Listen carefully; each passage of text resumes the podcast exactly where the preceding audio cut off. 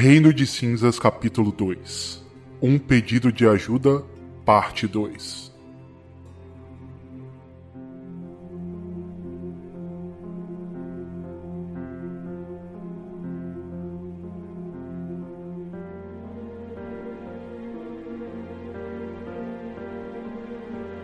O cheiro de cinzas é intenso.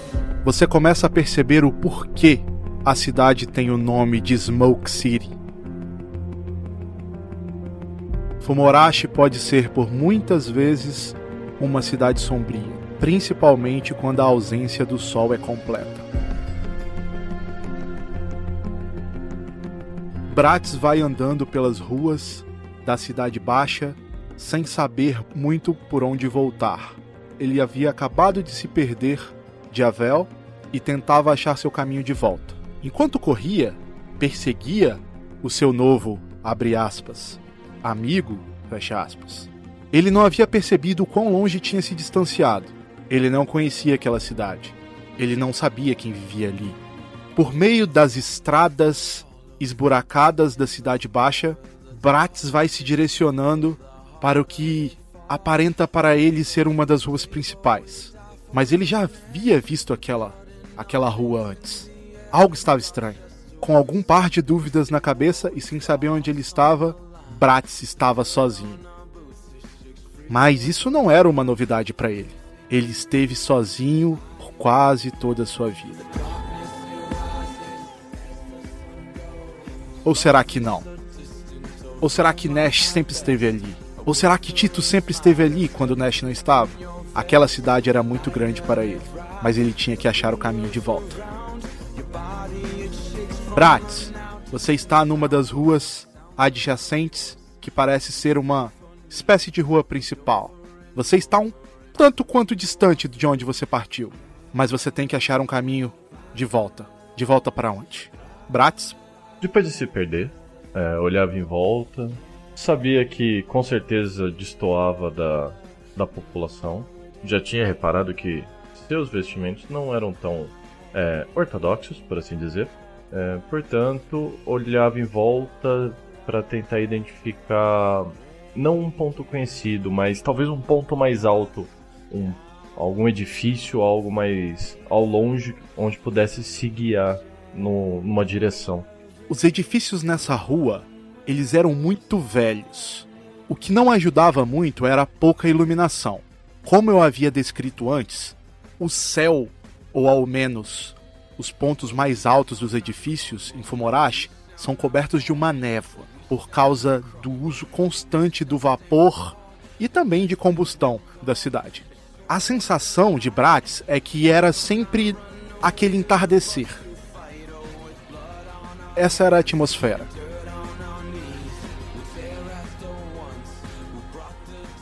Você procura algum edifício um pouco maior para ter uma, uma referência, mas os edifícios perto de você são todos apartamentos, casas de três, quatro andares. Fica muito difícil para você ter uma referência daí de onde você está. Várias pessoas passam na rua, umas vão, outras vêm, algumas barraquinhas muito pequenas nos cantinhos, mas umas pessoas muito estranhas. Eram aquelas pessoas estranhas ou Bratz era o estranho no meio delas?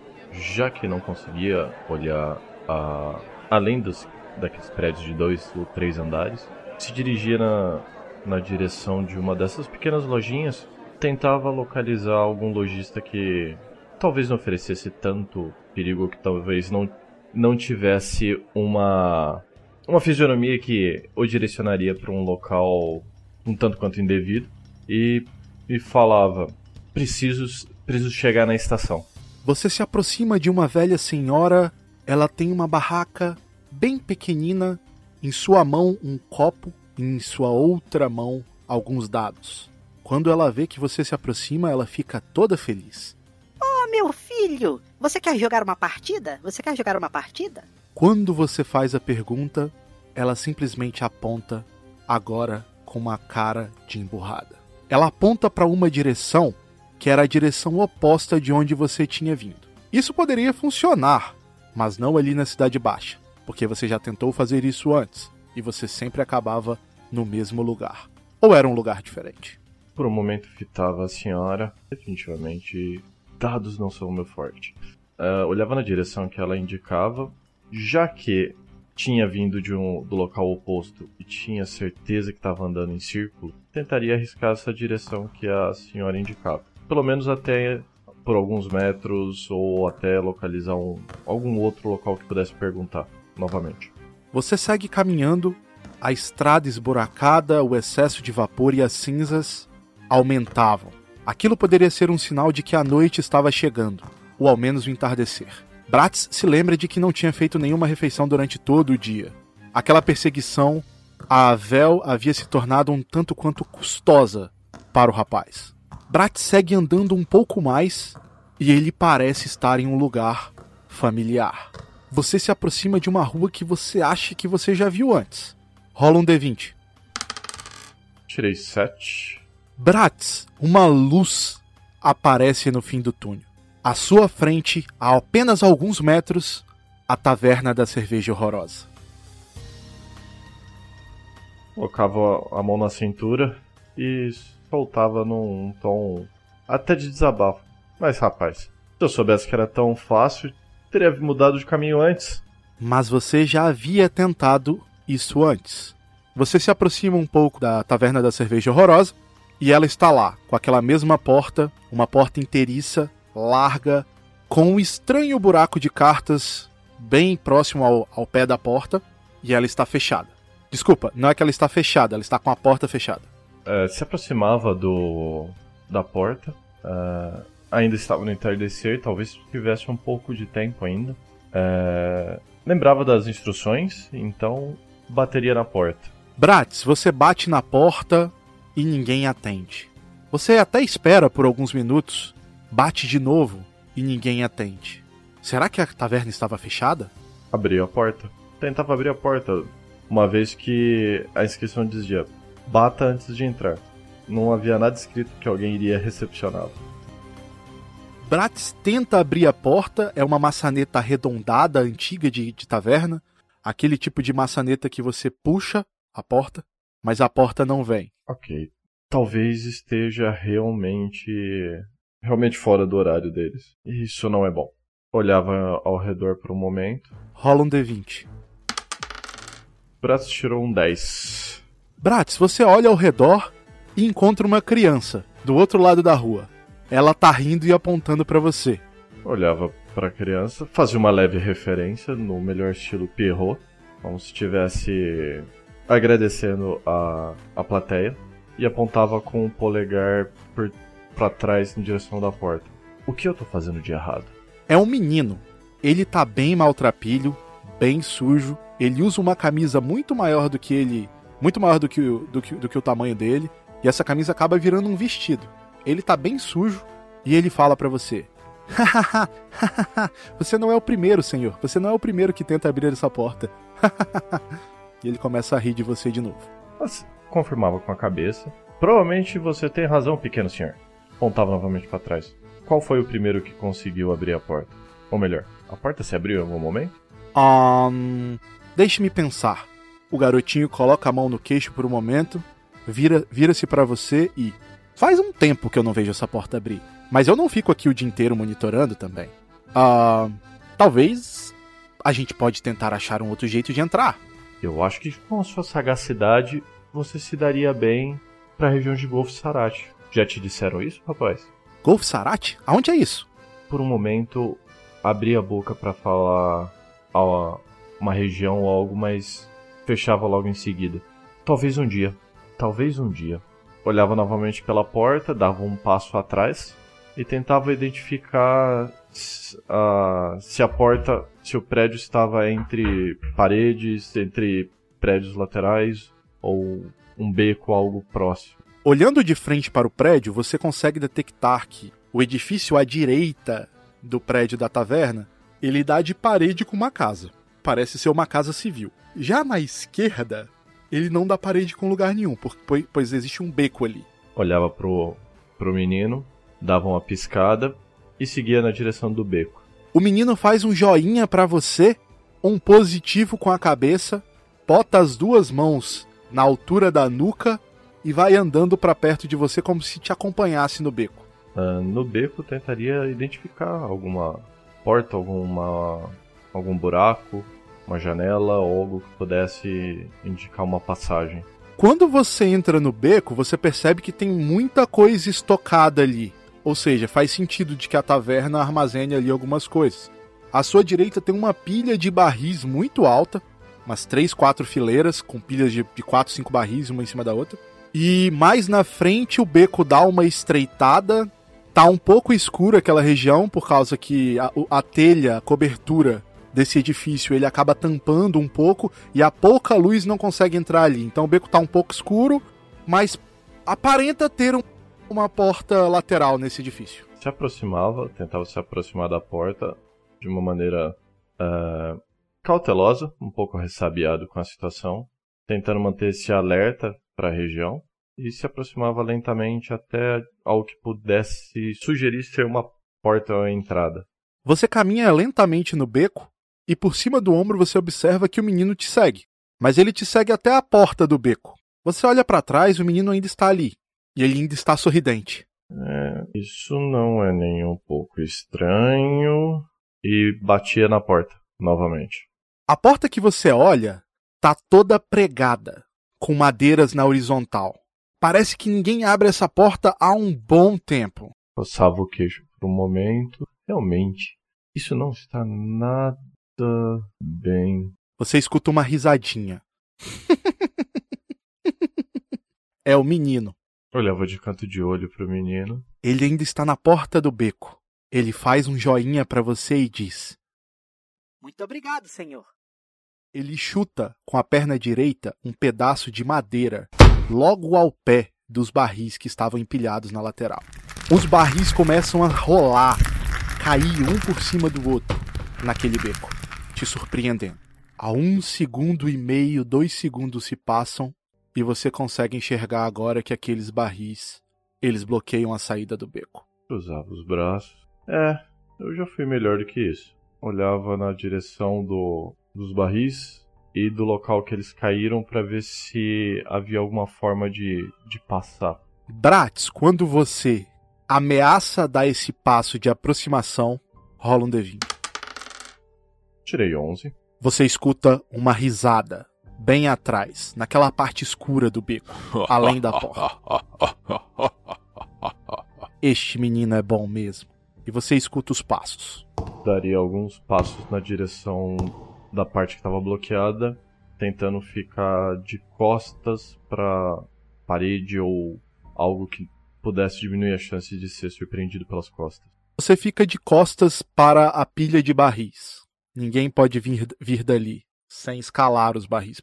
Bratz, na sua frente, um homem com um sobretudo que começa com um capuz.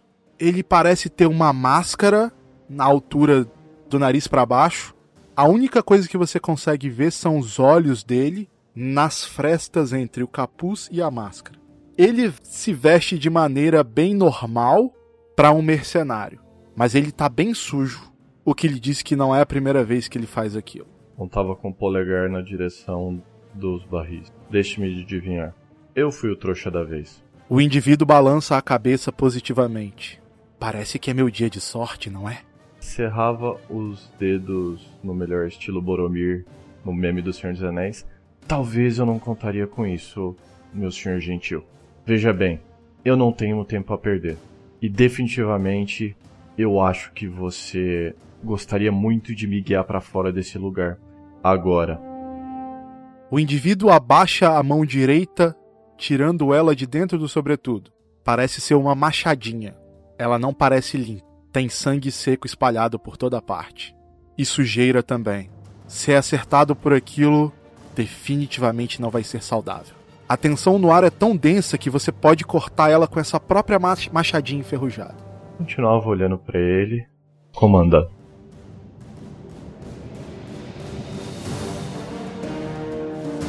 descreve pra gente o que é o Comanda e o que é que ele faz. Depois de um tempo dentro do, da tripulação de Nash, Bratz descobriu que é, pode ser muito persuasivo com as palavras. E de alguma forma, algumas pessoas é, são um pouco mais facilmente influenciáveis pelas palavras de Bratz. Então é uma habilidade que é como se Bratz plantasse uma semente, uma vontade que Bratz gostaria que as pessoas fizerem, mas é uma ideia que a pessoa precisa adquirir para ela. É um poder da sugestão. Certo. Rola a habilidade. Tirei 5, com 2 da habilidade são 7.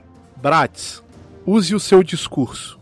Meu distinto senhor, com certeza foi um erro me atrair para esse para esse palco. Falava enquanto encarava-o no fundo dos olhos. Então, eu sei que no fundo você sabe que está na hora de de me guiar para fora desse local. Eu sei que isso você sente no fundo do seu peito. E isso tem que ser agora. Aquele indivíduo, antes que você terminasse a sua fala, ele já estava brangindo a machadinha dele para cima de você. Ele corre, dá três passos, um tanto quanto desbalanceados no começo, e com, e com um mini salto tentando aumentar o alcance dele, ele tenta cortá-lo horizontalmente. Ah, tentaria se defender utilizando uh, o seu sabre se conseguisse sacá-lo a tempo. Ok, rola. Tirei 16. Antes que você pudesse reagir com o seu sabre, aquele salto final que o indivíduo deu impulsionou ele de uma forma de que quando você estava tirando metade do seu sabre da bainha, ele já estava muito em cima de você. Ele te fere com a machadinha na altura do abdômen e agora vocês estão frente a frente um com o outro. Você percebe que ele te cortou, mas por algum motivo ele não te feriu. Prato, por um momento, olha na região que a machadinha havia batido. Sua fisionomia não era de raiva, mas era de uma pessoa centrada e extremamente séria. Aproveitando a proximidade de seu adversário, puxava o sabre de uma maneira que como já estava semi-desembanhado, continuaria o corte, tentando fazer um corte na diagonal de baixo para cima no seu adversário. O seu adversário tinha certeza absoluta que ele tinha cortado você. Quando ele percebe que apenas a sua roupa estava rasgada, nenhum sangue havia sido jogado no chão, ele arregala os olhos. E agora você pode ver com clareza os olhos dele. Mas. Mas que droga! Quando você o ataca, ele tenta com um salto para trás. Não sei bem se por medo do ataque dele que ele que não foi efetivo ou se pelo seu ataque em si. Tirei 19 como bônus, deu um ataque de 23. Bratz, você instintivamente, após olhar que foi ferido, brande a sua sabre. Quando você o faz, o seu adversário já sabia que nada bom ia sair desse ataque. Com um corte, você passa sua lâmina na altura do abdômen do adversário.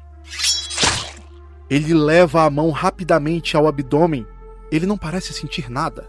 Parece que você também não acertou ele. Ele solta um sorriso. Parece que estamos sem sorte hoje, não é mesmo? Eu não diria que nós não estejamos com sorte sorria de canto de boca. Quando seu adversário levanta novamente a sua machadinha para te atacar, ele dá um passo à frente e pisa em alguma coisa estranha. Ele está pisando em partes do seu intestino. Ele olha novamente para a altura do abdômen e o seu intestino basicamente cai completamente no chão. O sangue escorre em meio à lama e a toda aquela tensão que estava naquele beco. Ele cai primeiramente de joelhos. E logo após isso, sem palavras, apenas sangue na boca, ele cai de face no chão. Olhava para o corpo desfalecido, agachava, usando a, a roupa do seu adversário, roupa suja, limpava o sangue de sua lâmina e logo em seguida olhava para ver se ele era o único naquele beco. Aparentemente não há mais ninguém, além daquele corpo, estatelado e com uma poça enorme de sangue em volta. Colocava, embanhava novamente a espada, passaria pelo corpo inerte, mas primeiro chutaria a, a machadinha dele para longe do corpo. Se ele veio desse beco, coçava o queixo, provavelmente tem uma saída, já que ele fechou a, a, a minha entrada. analisava o local que, que seu adversário havia vindo. Você vai caminhando lentamente e o seu corpo desaparece em meio à escuridão do beco. A cidade baixa de Fumorashi tinha os seus perigos. E você sabia disso. Mesmo assim, você também já havia visto e presenciado perigos maiores que esse. Você vaza por aquela escuridão. Andando a passos largos, você encontra o final de um beco bem estreito. Quase não era um beco. Você se estreita por ele lateralmente e sai em uma rua. Uma rua bem mais larga. Você chega na rua principal da Cidade Baixa. Não é tão difícil de identificar, pois você ainda estava com a véu quando passou por ela. Você estava observando bem as coisas. Você sabe onde você está. A escadaria para o setor central era logo ali, a poucos metros de você. Bratis. Olhava por cima do ombro, olhava para frente na direção da escadaria. Realmente, se eu soubesse que era seria tão divertido, talvez eu teria vindo por esse beco antes.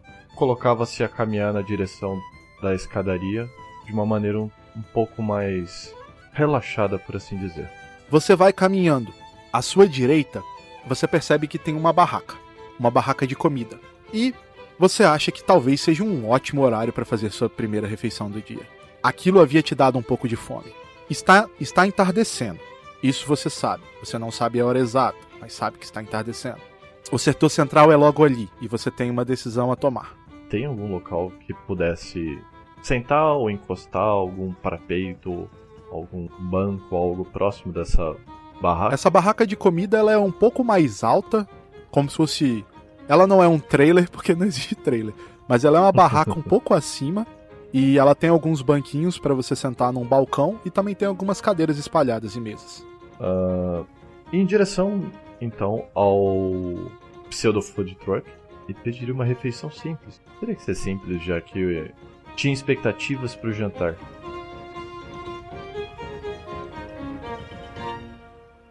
Bratis, você se senta em um dos bancos da, da lanchonete e logo uma moça vem te atender.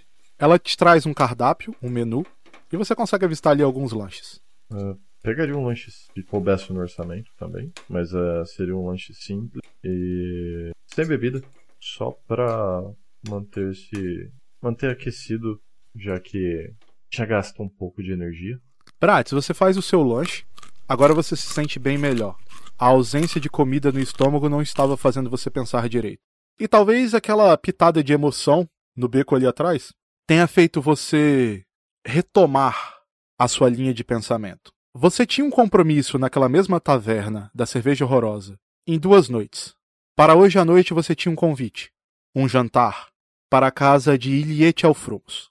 Sendo suas decisões só suas, você termina o seu lanche, o que você vai fazer? Esticava espreguiçava-se na cadeira por um momento, colocando as mãos, levando as mãos atrás da nuca.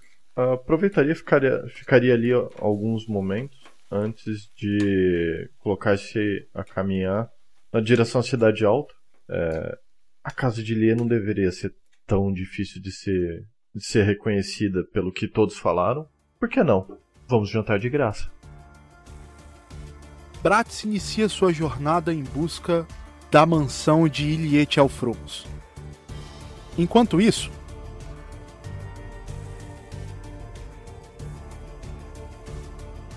no topo da escadaria do beco número 6 do setor central, Avel Griinkes e Mihail Dalka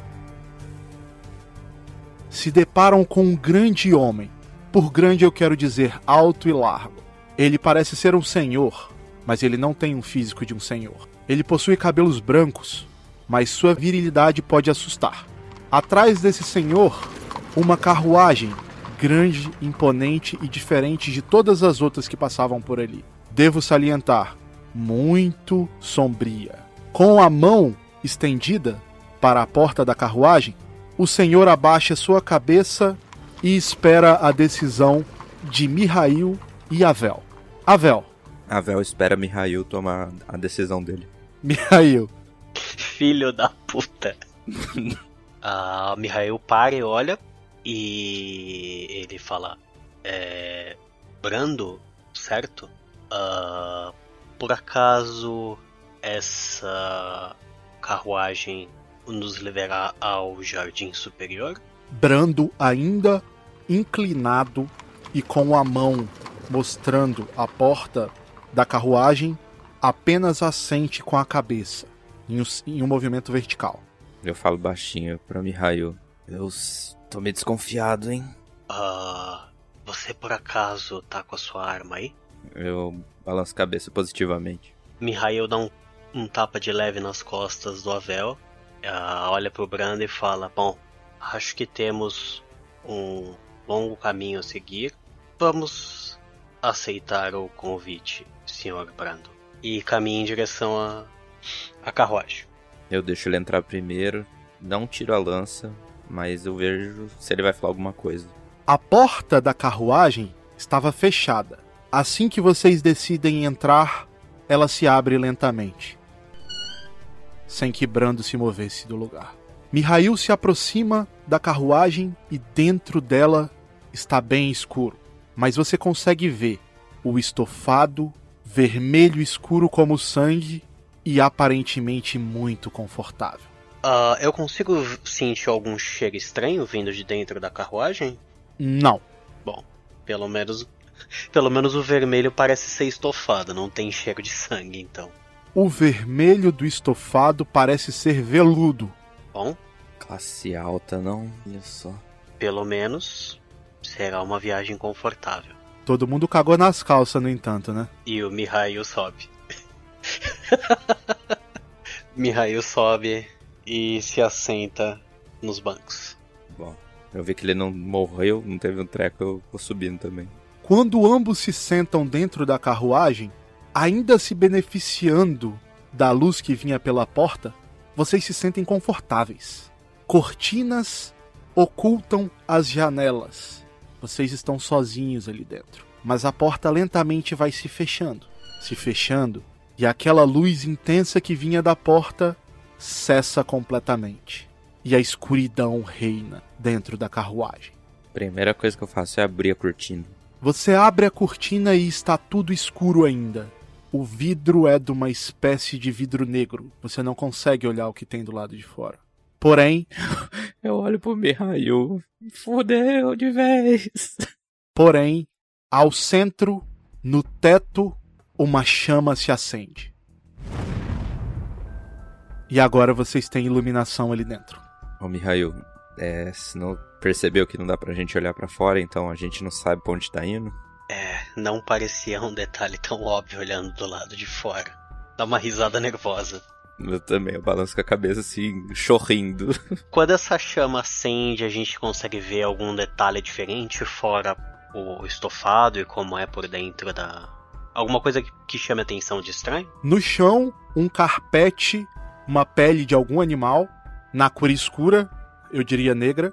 Vocês percebem que os sapatos e as botas já acabam até sujando um pouco.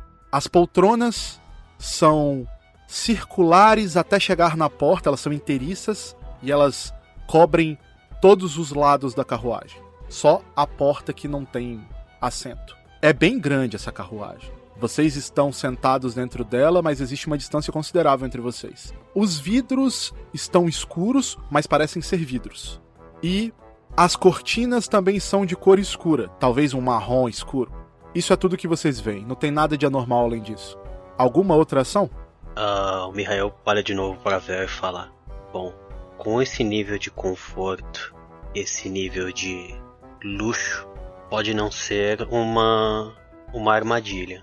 Pelo menos não para pessoas que não parecem é, ter o que essas pessoas tomarem. Então, por enquanto, pode ser que estejamos é, seguros. Eu, isso eu concordo plenamente. Meu único conforto é que eu não tenho posses para ser roubado. Então não acredito nisso, que esse é o intuito dele. Mas não descarto que fizemos alguma besteira.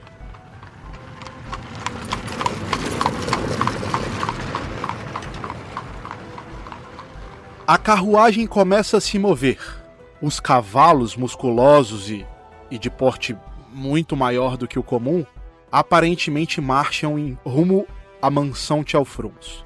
Durante Boa parte do percurso, as janelas estão fechadas.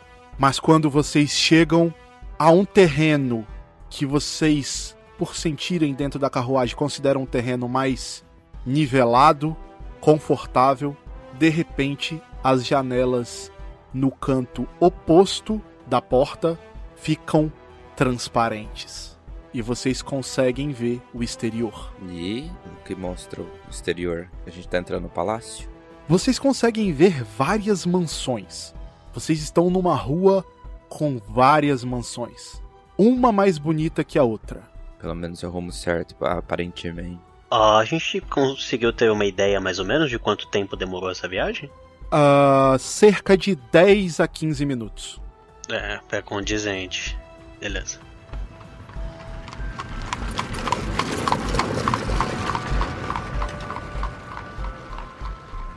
A carruagem segue seu caminho. Os cavalos começam a desacelerar o ritmo. De certa forma, a paisagem é agradável. O clima dentro da carruagem se mantém ameno durante todo o trajeto. Vocês não conseguem sentir o calor, vocês não conseguem sentir cheiro, é simplesmente perfeito. Vocês vão chegando, de acordo com a, a vista, próximo a uma mansão de muros muito altos. Vocês não conseguem ver o interior desta mansão. Vocês ainda estão na rua. Já fazem 10 a 15 segundos. E o mesmo muro.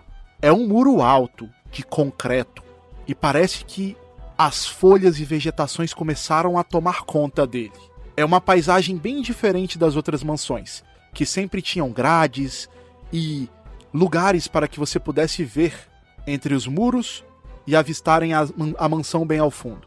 Essa era diferente. Nessa, vocês simplesmente não conseguiam ver a mansão ao fundo. A carruagem segue por mais algum tempo e vocês vão se aproximando de um portão. A carruagem se posiciona em sentido de entrar no portão. Quando ela para, os cavalos estão até os cavalos e a carruagem estão em direção ao portão, como entrada, mas ela para. Assim que ela para, a porta se abre. Eu desço primeiro dessa vez. Avel, você desce da carruagem. À sua esquerda, descendo do banco do guia da carruagem, Brando lentamente desce das escadinhas e se dirige a você. Chegamos. Eu parei a carruagem, pois se vocês não quiserem entrar, ainda há tempo. Ele fala com uma face bem séria e despreocupada. Eu olho para ele para cima, né? Acho que ele é mais alto que eu. E por que deveríamos recusar o convite?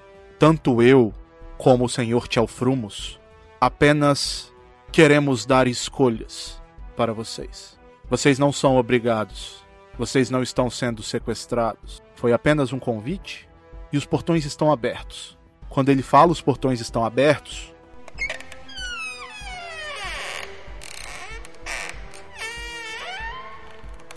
os portões se abrem da mansão. Eu olho pro Mihail. Eu continuarei. E você? Mihail vai descendo da, das escadas da carruagem enquanto ele vê essa cena. Bom, não vamos deixar o nosso anfitrião esperando.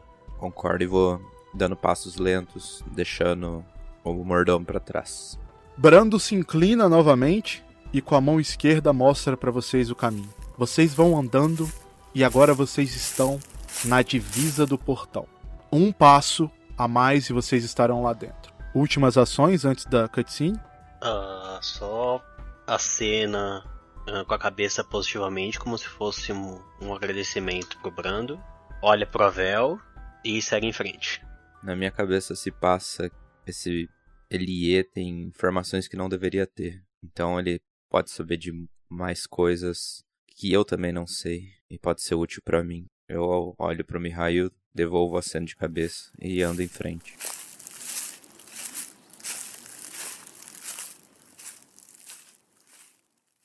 Enquanto isso, após rodar pelo menos uns 10 quarteirões, um pouco suado e já quase desistindo, Bratz avista Avel e Mihail.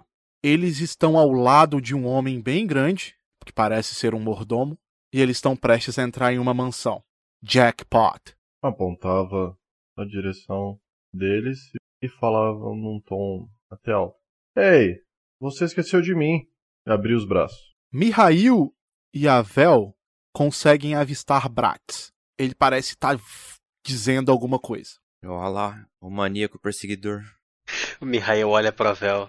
Você ensinou o caminho para ele até aqui? Não, ele deve ter me seguido. Ou perguntado pra alguém. Te seguido como a. Quer saber? Deixa pra lá. Eu, eu sei que eu contei rápido demais, desculpa. Tava com adrenalina e muito nervoso aquela hora. Tudo bem. Parece que vocês estão com um tipo estranho de começo de amizade. Braço. Caminhava na direção que eles estavam. Bratz, você se aproxima numa distância de 2, 3 metros e você observa que tem um homem muito grande, mais velho, mas com um físico incrível. Ele tá ao lado, ainda em pose de. em- como se fosse uma pose de. apresentando para eles o local e, e se, e se prostrando para eles. Ele vira-se, olha para você e fala: Eu tentei achar você também. Nessa missão acredito que falhei. Olhava na direção dele. Você não vai tentar me matar também, vai? Matar? Ele não parece saber do que você está falando. Sim. Um a mais, um a menos, não vem ao caso. Olhava na direção do Avel. Você me deixou pra trás. Você disse que queria ficar lá. Não, eu não disse que iria ficar lá. Eu disse que queria saber aonde era. Então por que você não me falou pra parar? Você correu? Você é muito suspeito, sabia? Leva- a- levantava as mãos como se não estivesse entendendo, olhava na direção do portão e apontava. É aqui que é o jantar de graça? Ou eu preciso andar mais 10 quarteirões naquela direção? E apontava para a continuidade do caminho. Parece que é aqui, mas só se você quiser. E o Mihail continua andando. Vou deixar o Bratz ir na frente. Olhava pro mordomo ou pra figura, a, pra figura do senhor, e ele levantava um dedo. Taverna da cerveja horrorosa. Como que eu entro lá? E ficava com o dedo apontado para ele, com a, franzindo as sobrancelhas. Brando fecha os olhos, abaixa a cabeça inclinando um pouquinho e diz: Me desculpe, Mr. Dragos, mas eu não frequento essas partes da cidade. Eu também não, mas eu preciso saber como entrar. Você consegue descobrir isso pra mim? Eu posso com certeza tentar. Ok, estaria esperando. Colocava-se a caminhar. Ele acena com a cabeça positivamente e vocês três começam a caminhada para dentro da mansão Tchelfrung. Vocês estavam na frente dos portões da grande mansão. Vocês vão caminhando e percebem o quão ela era imponente. E que apesar de todas as qualidades, claramente esta mansão já viu dias melhores. Ela chegava até a ter um aspecto um tanto quanto sombrio, como se algum tipo de truque ou magia negra ou algo do tipo houvesse a corromper. O fato dos portões grandes, de metal e com figuras estranhas ornadas tiveram se aberto daquela forma era a cereja do bolo do quão assustador aquilo parecia. De certa forma, entrando por ladrilhos de concreto, vocês conseguem ter uma vista melhor do interior. Aqueles muros altos e sólidos haviam guardado essa vista de vocês. Vocês vão andando, andando, andando até avistarem uma grande porta principal a porta da mansão. Era uma porta dupla, muito grande, de madeira maciça. À frente dessa porta, duas colunas grandes que sustentavam uma pequena cobertura. Os degraus para chegar até essa porta eram de uma pedra escura, e assim como a casa, tinha um aspecto bem sombrio. Apesar de tudo estar razoavelmente muito bem cuidado, vocês conseguem perceber alguns sinais de abandono, principalmente na parte de, eh, exterior da casa. Enquanto vocês olham para esses pequenos sinais, agora é a vez da porta de madeira se abrir.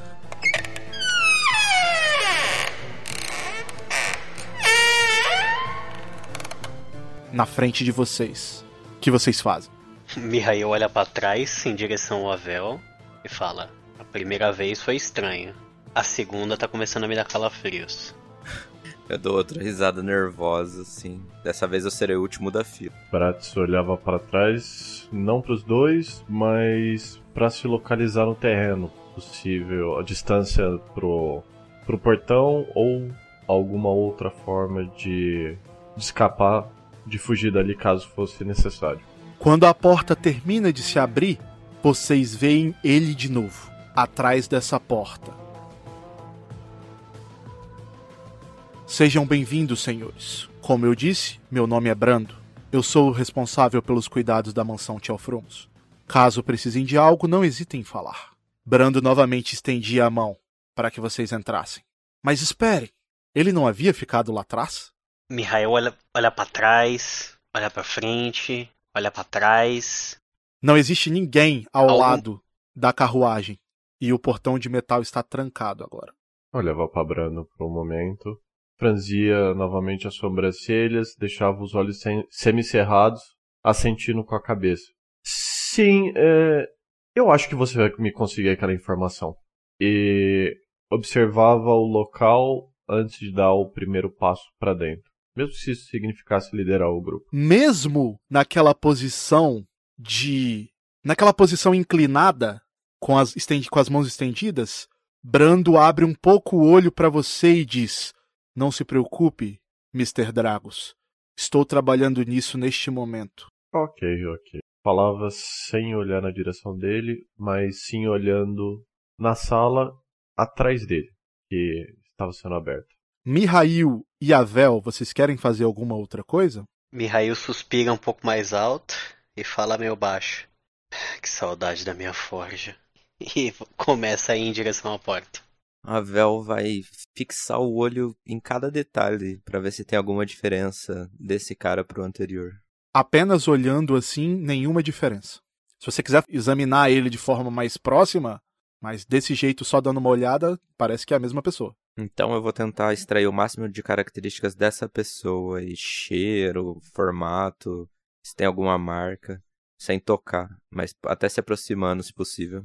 Você se aproxima um pouco, encara, cheira de maneira até estranha, mas após o Brando ter fechado os olhos, após ter interagido com o, Bratz, ele continua parado e imóvel naquela mesma posição.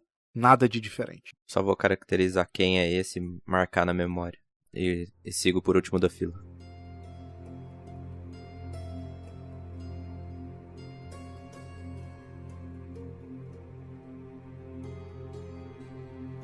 Vocês estão numa espécie de grande hall. O pé direito é imenso e parece ir até na cobertura final da mansão, que parece ter dois andares, talvez um terceiro andar em espaço mais reduzido. À frente de vocês, uma grande escadaria, mas no mesmo andar de vocês, duas portas, uma à esquerda, uma à direita.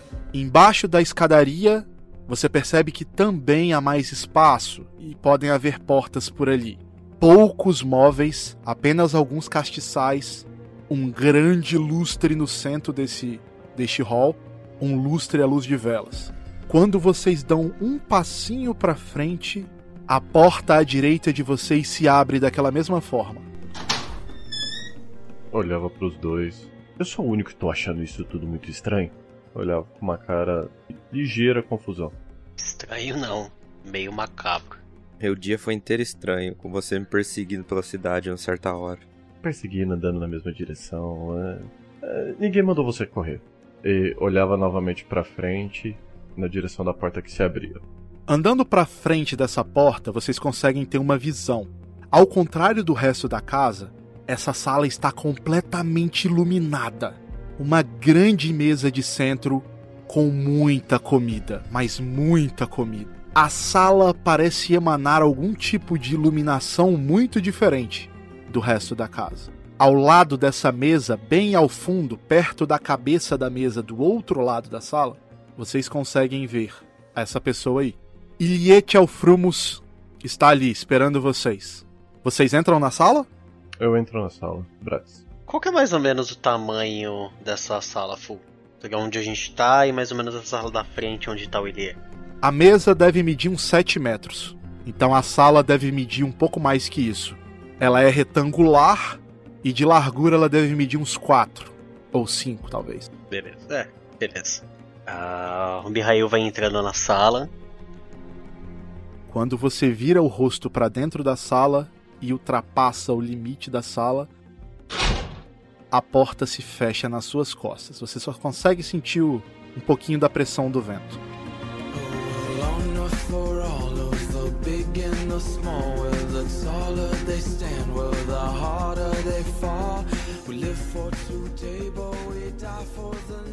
Sejam bem-vindos, diz Irillier, lá do fundo. Sentem-se, por favor.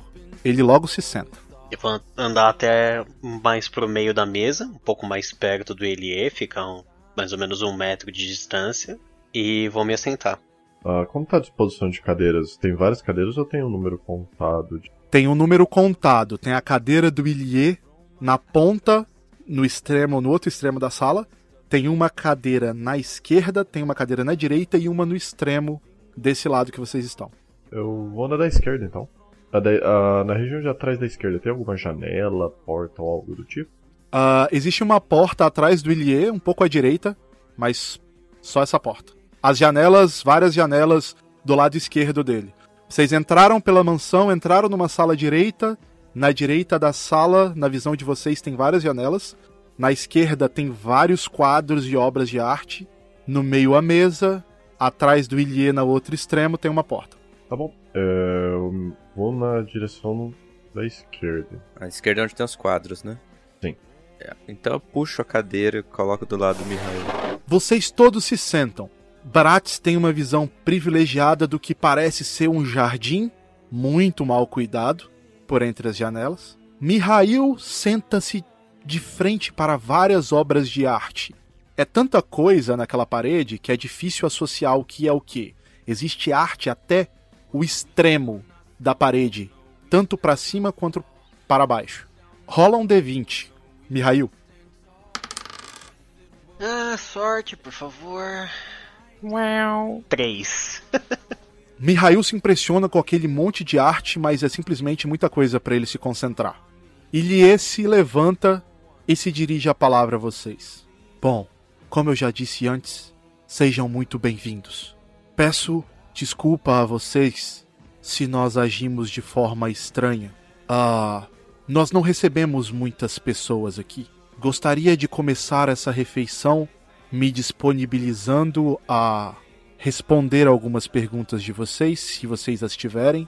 Mas antes eu quero contar um pouco a história da minha família. Se vocês quiserem ouvir, ele olha para vocês. Por um momento olhava pra ele, dava de ombros como. Ok. Mihail acende positivamente com a cabeça. Eu tenho fome, posso comer enquanto escuto? Ilie apenas estende a mão, permitindo. Eu pego o que tá mais próximo, o cheiro, pra ver se tá com cheiro normal. Sim, a comida parece estar muito fresca. Mordo. Tá com gosto bom? Tá com gosto maravilhoso e é até impossível de você não mostrar isso na sua feição. Que bom então. Eu. Pode falar aí, vai. Ah, Brando ficará muito feliz em saber que você está gostando. Ele consegue notar na sua cara que você. E ele deixa entender que o Brando fez a comida. Que está fresca. Pra alguém que passa fome como eu, tudo é bom. Ah, como vocês já escutaram, eu pertenço à família Tchelfrumos. Essa mansão está na minha família por muitos anos, mas não foi sempre assim. Já fomos uma família grande, uma família de artistas, atores. A nossa família fundou o Teatro de Masti, ah, que é muito conhecido no reino inteiro. É por isso que ainda temos muitas posses. Infelizmente, eu sou o único da linhagem Tchelfrumos que restou. Não existe bem um motivo específico para isso. Na verdade, eu lembro muito pouco dos meus pais. Eles simplesmente desapareceram um dia e me deixaram aos cuidados do Brando. O Brando que vocês já conheceram. Eu gostaria de agradecê-los novamente. Ah, por tudo que que fizeram por mim lá dentro da locomotiva, daquele vagão e agora eu permito vocês a fazer algumas perguntas se ficou algo obscuro ou subentendido. Ele novamente com um gesto com a mão aponta em direção a vocês. Mihail? Ah, por acaso a falta de membros na sua família tem alguma coisa a ver com aquilo que você falou que estava dentro de você? Sinceramente, ah, eu não sei dizer. Ahn, eu não me lembro de ter matado ninguém da minha família, se é isso que está perguntando.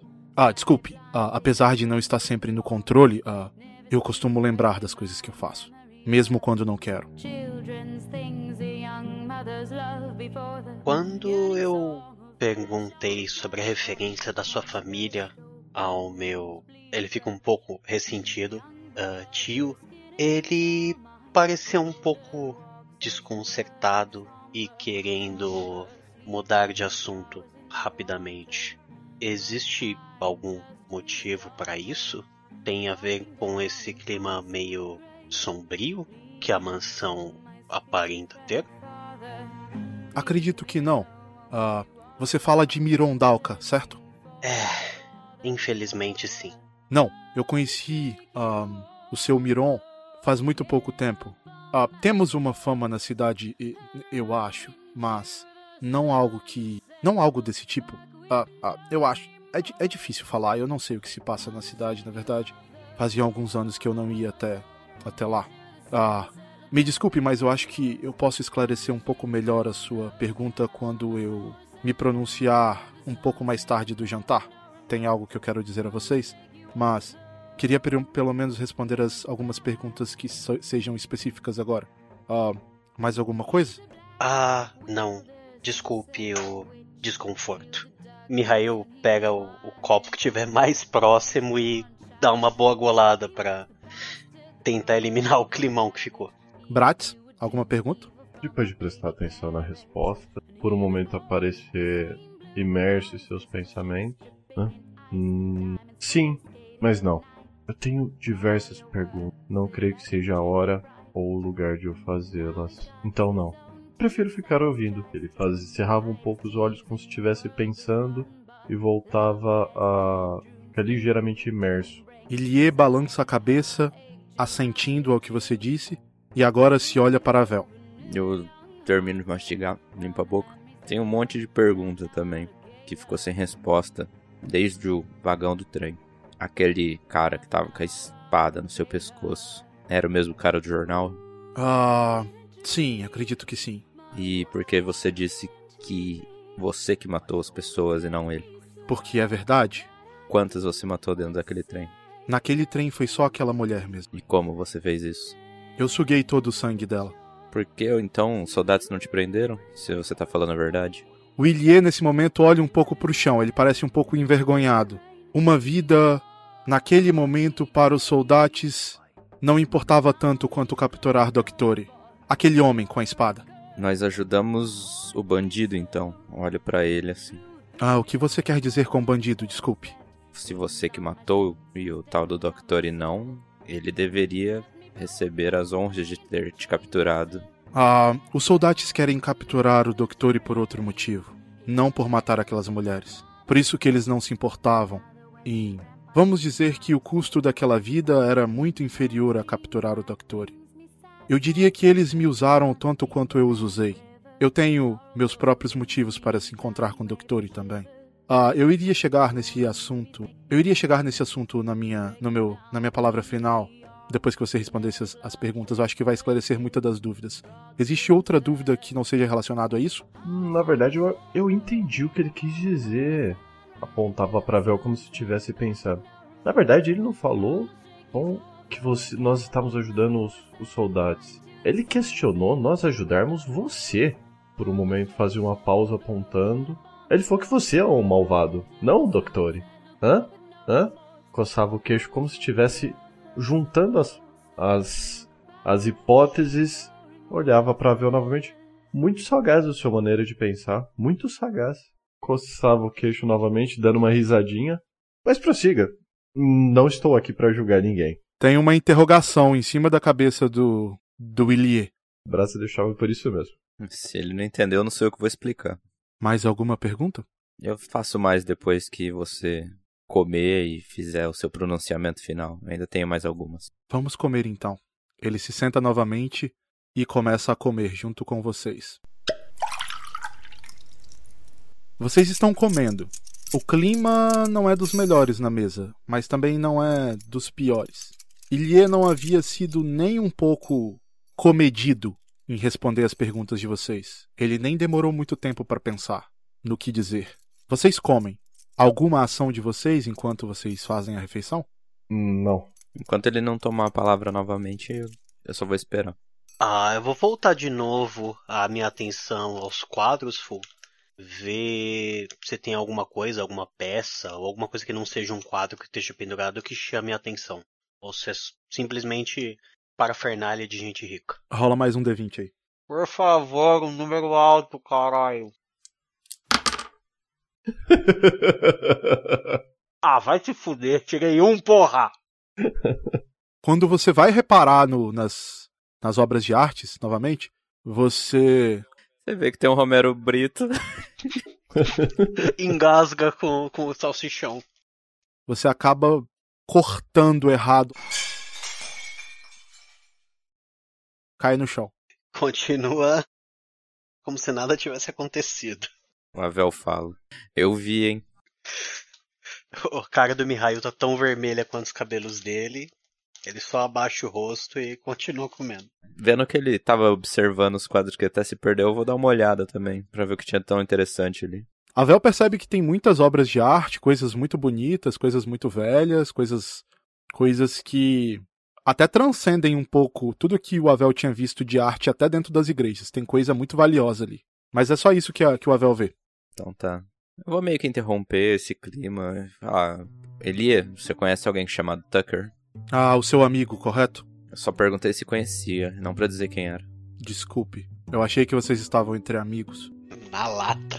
A única referência que eu tenho dele é essa, que ele é um amigo seu. Foi por ele que eu encontrei você. Inclusive, quem mandou a carta avisando do sumiço dele foi eu. E onde ele está? Eu também não sei. Você sabia onde eu estava? Nem ele sabia. Ele dá uma baforada. Hum. Bom, ele pensa. Tudo começou quando eu estava investigando um culto da igreja absérica. Você sabe do culto que eu estou falando, não sabe? Eu só balanço a cabeça pra cima e pra baixo, que sinal de sim. Você quer que eu continue falando ou você quer esconder mais alguma coisa dos seus companheiros? Eu solto ar profundamente, assim. Eles não são da igreja. Dá pra ver nas roupas e no jeito. Então não tem problema, pode continuar. Ah, sim, sim, eu sei que eles não são da igreja, mas você parecia tão misterioso sobre seus assuntos pessoais. Bom, ah, Quando sua vida está em jogo, né? Tudo fica muito sensível. acredite, eu estou prestes a fazer um pedido de ajuda para todos vocês. Eu não acho que colocar a vida de vocês em perigo vai me ajudar a conquistar os meus próprios objetivos.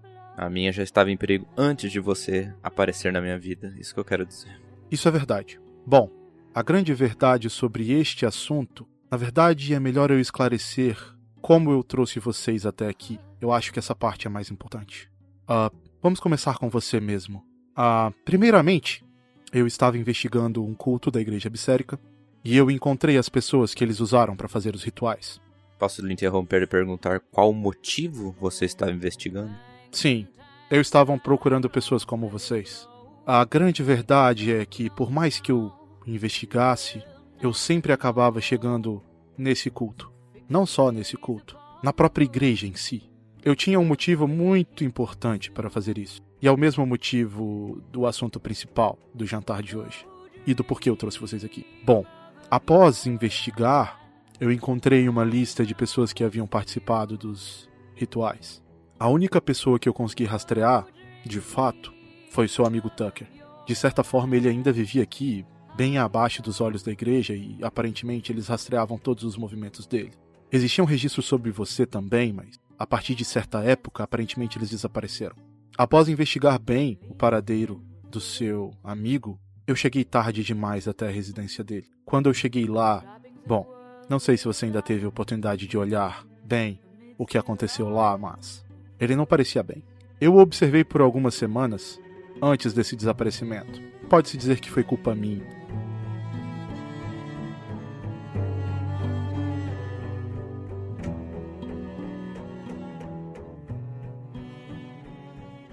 Eu até levanto, ponho as duas mãos na mesa, tiro a bunda da cadeira e falo: culpa como? Ele nem esboça reação. Bom, ah, eu consegui acompanhar os passos dele por algum tempo. Eu queria saber o que ele podia fazer, se é que vocês me entendem. Vocês se entreolham. Hum, não olhem pra mim. Eu faço malabares. Levantava as duas mãos. segurando uma coxa de frango em uma e uma faca na outra. Sim, você faz, mas com as palavras, não é? Olhava de canto de olho para ele, sorria de, de canto de boca.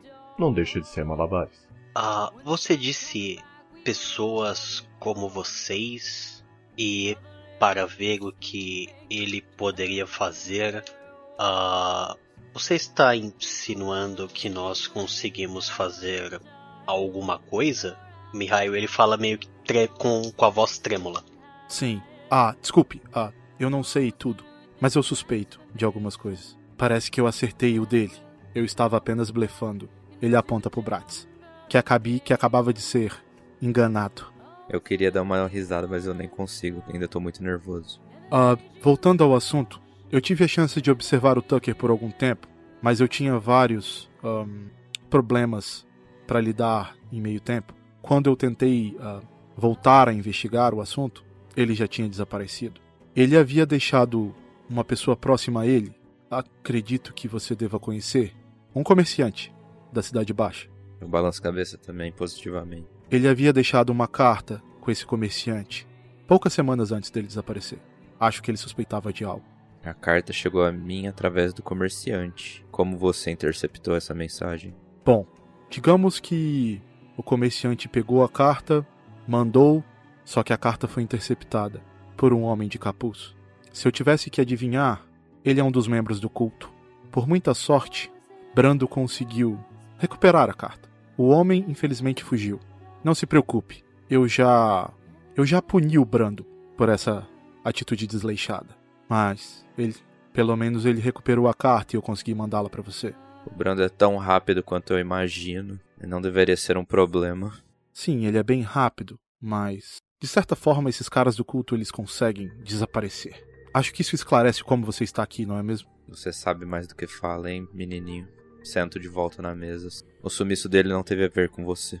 Você estava com interesses pessoais em cima dele e não conseguiu as respostas que queria.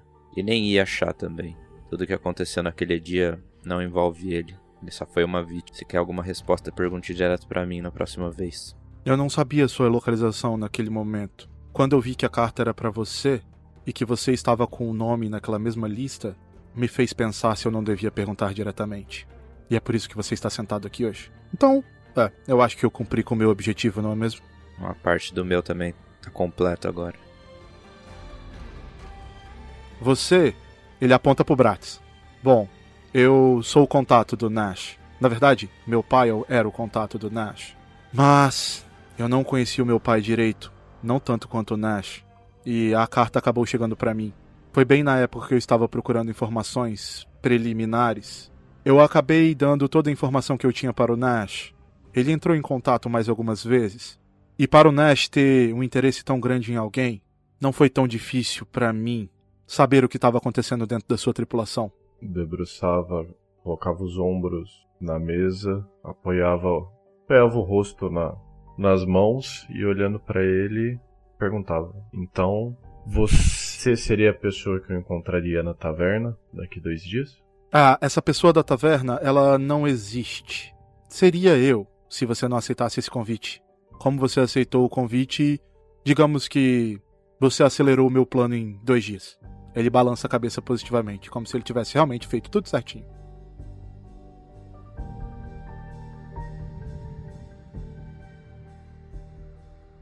Entendo. Continuava encarando. Ele se vira pro Mihail. Ah, você quer saber por que você está aqui também? Bom, se eu não quisesse, talvez após toda a situação eu seria meio louco. Prossiga. O que eu posso dizer para você é que logo quando eu comecei a pesquisar o porquê as coisas aconteciam dessa forma comigo, o porquê, o porquê desse dessa habilidade, o porquê desse dom ou talento, chamem do que quiser. Eu comecei a procurar no meu passado primeiro. Eu não consegui encontrar os meus pais. De certa forma, Brando tem um bloqueio e não consegue me explicar nada a respeito disso. Vocês já perceberam que ele não é a pessoa mais normal do mundo? Isso você pode ter certeza que sim. Existe um bloqueio que não permite que ele fale disso comigo. E eu acho que tem a ver com esse talento que a gente tem. Alguém usou algo nele. Ele nunca foi mais o mesmo homem que foi uma vez. Ele me obedece sem sem hesitar. E eu acho que tem muito a ver com algo que meu pai fez com ele. Bom, sobre o motivo de você estar aqui. Eu comecei a procurar. Não procurar, mas achar coisas aqui dentro de casa. Ele começa. Nesse momento, o Ilie começa a apontar para a parede. E agora você consegue ver algumas coisas, Mihail. Ele aponta para uma adaga. Ele aponta para um colar. E Mihail, quando você vê aquele colar, uma memória te atinge como uma flecha. É algo que quase te nocauteia. Você tem um déjà vu de estar muito criança mexendo nesse colar no pescoço de alguém. Mihail começa a suar frio e segurar a, a toalha da mesa como se quase começasse a rasgar ela. É. É. É. é onde uh, você conseguiu aquilo? Ah, aparentemente foram forjadores e artesãos da, da família Dalka que fizeram essa adaga, este artefato e alguns outros artefatos espalhados pela casa. Eu comecei a ver semelhança no nome, como parte dessa minha, abre aspas, habilidade, fecha aspas. Digamos que eu consigo sentir quando eu vejo algo que foi produzido ou que tem traços da aura de outras pessoas. Quando ele fala aura, as coisas começam a ficar assim muito claras do que, de que ele sabe muito bem do que ele está falando. Vocês já sentiram isso antes. Vocês sabem o que é a aura. Vocês sabem que é essa energia que vocês têm em vocês. Que é a energia que permitiu que o Bratz não fosse ferido naquela luta. Que é a energia que permitiu o Avel evoluir tão rápido e ficar tão bom em matar aquelas serpentes marinhas, talvez até melhor do que o Emil, com tanto com tão pouco tempo de prática. Essa mesma aura que dava a Mihail uma capacidade fora do comum de forjar artefatos. Aquela aura que protegia Mihail de ser queimado por certas vezes. Não tinha tirado o olhar, não tinha desviado o olhar de Lia desde que ele começava a dar maior, maiores detalhes sobre cada um. Então mantinha-se um olhar fixo nele, tinha um olhar sério e porém não falava nada, não fazia nenhum comentário adicional. Avel? Avel com os olhos travados no Elie, quase seco, sem piscar também, com um misto de admiração, de raiva, com vontade de saber mais e de matar aquele menino logo ali. Mas estava interessado no que ele estava contando. Ele conseguia ver algumas coisas que poderia ajudar e fazer parte da vida do Avel. Mihail? Mihail ah, fecha os olhos, começa a normalizar a respiração dele aos poucos, ah, volta a tomar a postura e olha pro Ilie diz: Bom, parece que o jogo está mais claro e que não conseguimos esconder mais coisas. Ah, você nos contou como nos localizou, mas qual é o seu plano nisso tudo? Bom, apenas para finalizar, não foi difícil ver todos esses objetos com esse traço e associar com aquela loja do setor central. Uma vez, resolvi visitar o local. E foi nesse dia que eu conheci o seu tio Miron. Hum, ele estava comentando com uma das funcionárias o quão orgulhoso ele estava do sobrinho, que tinha produzido um artefato incrível. E, e eu senti aquele cheiro de novo. Eu senti o cheiro da sua aura nele. Digamos que foi foi fácil rastreá-lo depois disso. É, parece que a ganância e a incompetência do meu tio na forja facilitou o seu trabalho. Sim.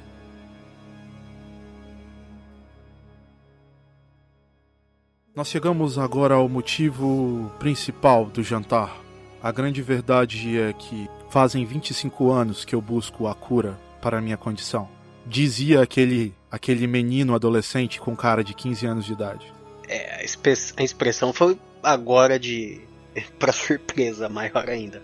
Eu pesquisei bastante e investiguei bastante. A grande verdade é que a minha condição não me permite andar por aí livremente. Eu tenho uma sede. No começo eu achei que era coisa da minha cabeça, mas logo eu percebi que o Brando não me deixava sair por algum motivo específico. Eu tenho uma necessidade pela energia vital de outros seres humanos. E eu acho que tem algo a ver com essas habilidades que nós temos. Foi assim que eu comecei a busca para encontrar pessoas desse tipo. Eu acho que o meu pai era uma delas. Eu acho que ele passou essa condição para mim. Os primeiros traços que eu encontrei de pessoas relacionadas a habilidades eram com a igreja. Acredite, Avel, todas as pessoas daquela lista estão mortas. O seu amigo Tucker está desaparecido. Talvez você seja o único que ainda respira. Talvez ele ainda também respire. De certa forma, pessoas como nós, que não se mantêm caladas e que não escondem suas condições, acabam desaparecendo desse mundo. Isso sempre acontece. Foram vários becos sem saída. Eu entendia que a única forma de eu encontrar uma cura era encontrar pessoas como eu, pessoas que eu pudesse compartilhar os meus segredos. E para fazer isso, para confiar nessas pessoas, eu teria que saber o segredo delas também. Quando você pensa todas as noites sobre isso, sem descansar e sem dormir, fica bem claro que você não vai conseguir sozinho. Eu não sou uma pessoa muito sociável e se eu for mais sociável que isso, eu posso isso pode custar a vida de outras pessoas, como já ficou claro. Então eu me vi num beco sem saída e é nessa condição que eu estou, pedindo ajuda para três estranhos. Eu acredito que cada um de vocês tenha um objetivo. Esse objetivo que cada um tem, eu me disponho a ajudá-los também. Eu sei uma coisa ou duas, eu estou investigando isso há mais tempo do que vocês. Eu acho que eu posso ajudá-los também. Eu sei que parece desesperado, mas uma pessoa nas minhas condições que não pode se aproximar de outras pessoas vai se tornando. O interrompia, se arrumando na cadeira. Eu não sei até onde a sua rede de informações ou influência consegue chegar, ou até onde você consegue nos ajudar. Ou pelo menos a mim. Eu não. Eu não acredito que você saiba muito o, o que eu busco desde que eu saí do meu navio. Eu só. Me ajude a entender como que. Como que você nos seria útil também nessa parceria. O encarava de uma maneira uh, ainda séria, porém não, não estava rígido.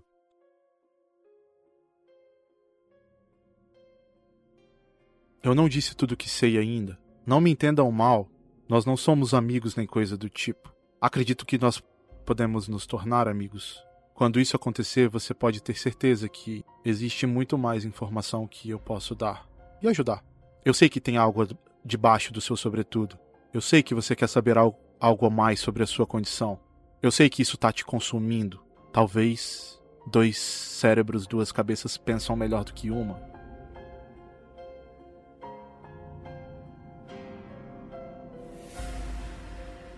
Sobre o Avel, eu acredito que eu sei muito mais sobre o culto do que ele. Eu balanço a cabeça que sim. Se ele soubesse tanto do culto quanto eu sei, ele não deixaria o amigo dele viver na Cidade Baixa sozinho. Isso atinge você com uma lança no peito, Avel.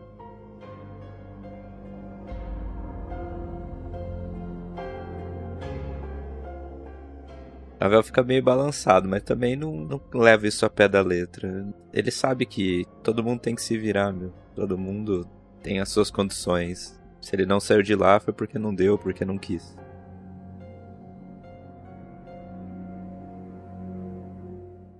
E ele olha para o Mihail e diz: Sobre você, eu acredito que. Não sei se seu pai ou sua mãe, e eu não sei se você sabe disso, mas as pessoas que fizeram esses artefatos, elas têm habilidades muito parecidas com a sua. Então, a sua família, essa habilidade não começou com você, sabe? Ele olha para você, Mihail. Mihail olha e começa a falar: ah, Por acaso você.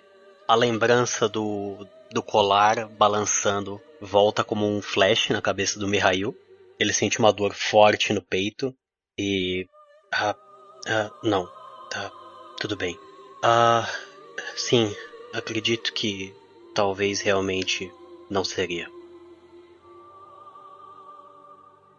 Bom, resumindo, Bratz, eu sei que existem pessoas como nós que conseguem controlar os poderes de forma muito mais incrível do que você. O seu amigo e mentor, Mihai Nashnet, ele é um deles. E eu sei que ele não te falou nada sobre isso por algum motivo. De acordo com o culto, são usuários, usuários de magia que conseguem controlar a aura, expandir suas habilidades. É muito mais complexo do que eu posso explicar com palavras. Mas existe algo sobre os nossos poderes que vocês não sabem em a capacidade e a extensão até onde podemos usá-los. Eu acho, eu acho que o meu pai, os meus pais são culpados do que aconteceu comigo. Essa minha condição é um tipo de maldição pelo mau uso dessas nossas habilidades. Portanto, Bratz, eu acho que eu sei uma coisa ou duas que podem ajudar. Bom, Ok. Digamos que eu compre. Digamos que eu compre o que você está nos vendendo. Agora a parte importante. O que que eu tenho que pagar? Como que eu tenho que pagar isso? eu contei pra vocês a minha maior fraqueza. Andar em público pra mim, investigar, foi sempre doloroso. Eu sei que vocês têm habilidade o suficiente pra não morrer na primeira missão. Eu tenho recursos, sabe? Digamos que perto dos recursos de vocês três juntos, os meus são infinitos. Eu tenho informação também. O que eu não tenho é a capacidade de me mover entre as pessoas sem matá-las. Não me entendam mal. Aquela jovem moça vai saciar a minha sede por um bom tempo, mas eu vou só ficar mais fraco a partir daqui, até eu não conseguir me mover mais. Quando eu estiver nessa situação, a vitalidade dos animais pode me manter vivo por um tempo, mas vocês entenderam onde eu quero chegar, certo? Diria que sim. Novamente, não seria eu a julgar. Pelo que eu entendi, precisamos ser os seus olhos e braços fora dessa mansão, já que você não pode sair dela. Ah, digamos que toda vez que eu saio alguém morre. Eu já tentei me encontrar com o Doctor três vezes, e eu sempre acabo matando alguém. O bastardo já até foi culpado por isso. Ele virou um certo tipo de assassino em série, sendo que eu matei todo mundo. Eu acho isso um tanto quanto injusto. Mas eu também não vou entrar dentro da Academia Soldati falando que eu matei várias pessoas. Eu sei que Doctor é um usuário de magia. Eu sei que ele é um dos bons. Vocês sentiram, certo? Sim, Por que ele te ameaçou? Eu não sabia até onde eu podia confiar em vocês. Nosso, meu encontro com o Doctor era amigável. Ele promete a cura. A cura de tudo. Esses são os rumores. Eu só queria. Só queria que ele me curasse. Ele tentou, mas não tivemos tempo suficiente. Quando vocês entraram, ele teve aquele plano. Ele já era o vilão, afinal de contas, eu acho que ele simplesmente usou isso. Primeiramente, eu não traria ele para dentro da minha casa, não no, não antes de conhecê-lo. Nos encontramos em Fumorashi por duas, tentamos por duas vezes. A primeira vez foi no hotel, no setor central, mas eu acabei matando uma das camareiras, sem querer, obviamente, e ele teve que fugir. Após isso, a movimentação dele dentro de Fumorashi ficou muito perigosa. Afinal, ele foi visto na cena do último crime junto com um adolescente de 15 anos de idade. Vocês podem fazer as contas de quem de quem parecia o culpado. No segundo encontro, eu dei o meu melhor para encontrá-lo em uma área bem deserta. Eu evito sair à noite porque os meus instintos ficam. Vocês veem que ele morde os lábios. Os meus instintos ficam mais impossíveis de controlar. Nos encontramos em um parque afastado, mas novamente eu não consegui esperar até a hora do encontro e aconteceu de novo. Quando a fama, após a segunda morte, impregnou em Doctore, ficou impossível para ele entrar em Fumorashi. Pode chamar de culpa minha. O terceiro encontro vocês sabem o que aconteceu. A mesma coisa. Eu ainda tentei limitar minha- o meu raio de ação. Eu. Eu. Eu paguei para os controladores dos vagões diminuírem a frota. Eu falei com o Doctore que ele tinha que levar alguém para ajudá-lo também. Nós tentamos de tudo, só que ele precisava de muito mais tempo que o necessário. Ele novamente levou a culpa de tudo. E eu admito, eu fracassei pela terceira vez. Eu fraquejei, na verdade. Eu levanto a mão, fazer uma pergunta e interromper ele. Você se acha melhor do que as outras pessoas, então? Melhor? Único, especial? Você merece viver mais do que os outros, é isso? Não, acho que não. Por quê? Porque só Você querer permanecer vivo já tirou outras vidas e incriminou uma pessoa. Você sabe o que era melhor ser feito, não? Eu acho que eu estou numa posição, por alguns anos, de que é muito fácil observar uma pessoa morrendo e tentar dizer qual e o quanto essa pessoa pagaria, daria ou faria para continuar vivo. É muito fácil observar e julgar essa pessoa. Estar naquela posição é um tanto quanto mais complicado. A necessidade de sobreviver, ela extrapola a racionalidade e a sua falsa moralidade. Eu poderia ter fugido, Avel. Eu ainda estou aqui e eu estou tentando solucionar esses problemas. E outra. Convenhamos. Alguns vivem, alguns morrem. Alguns continuam na caminhada, alguns lutam contra o governo, alguns jogam de acordo com as regras do governo. Alguns simplesmente vivem as suas vidas. O que tem de errado?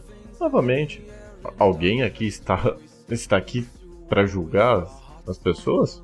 Eu olho pro Bratz e digo nada. Eu só queria saber a opinião dele. Eu não disse que não concordava com ele.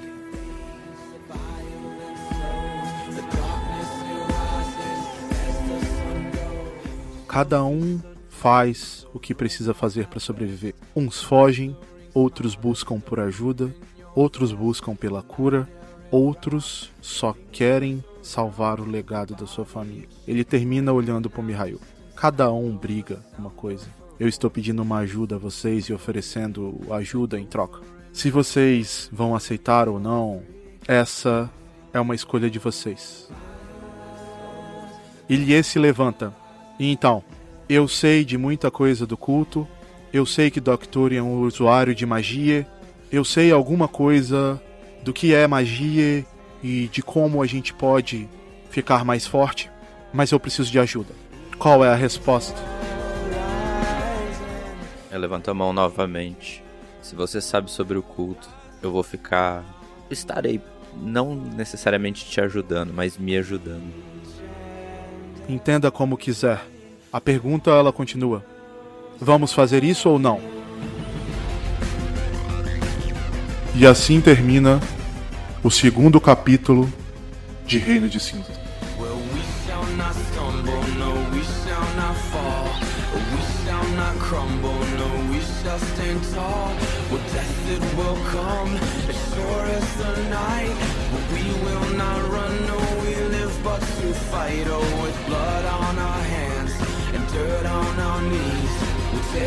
The ones who brought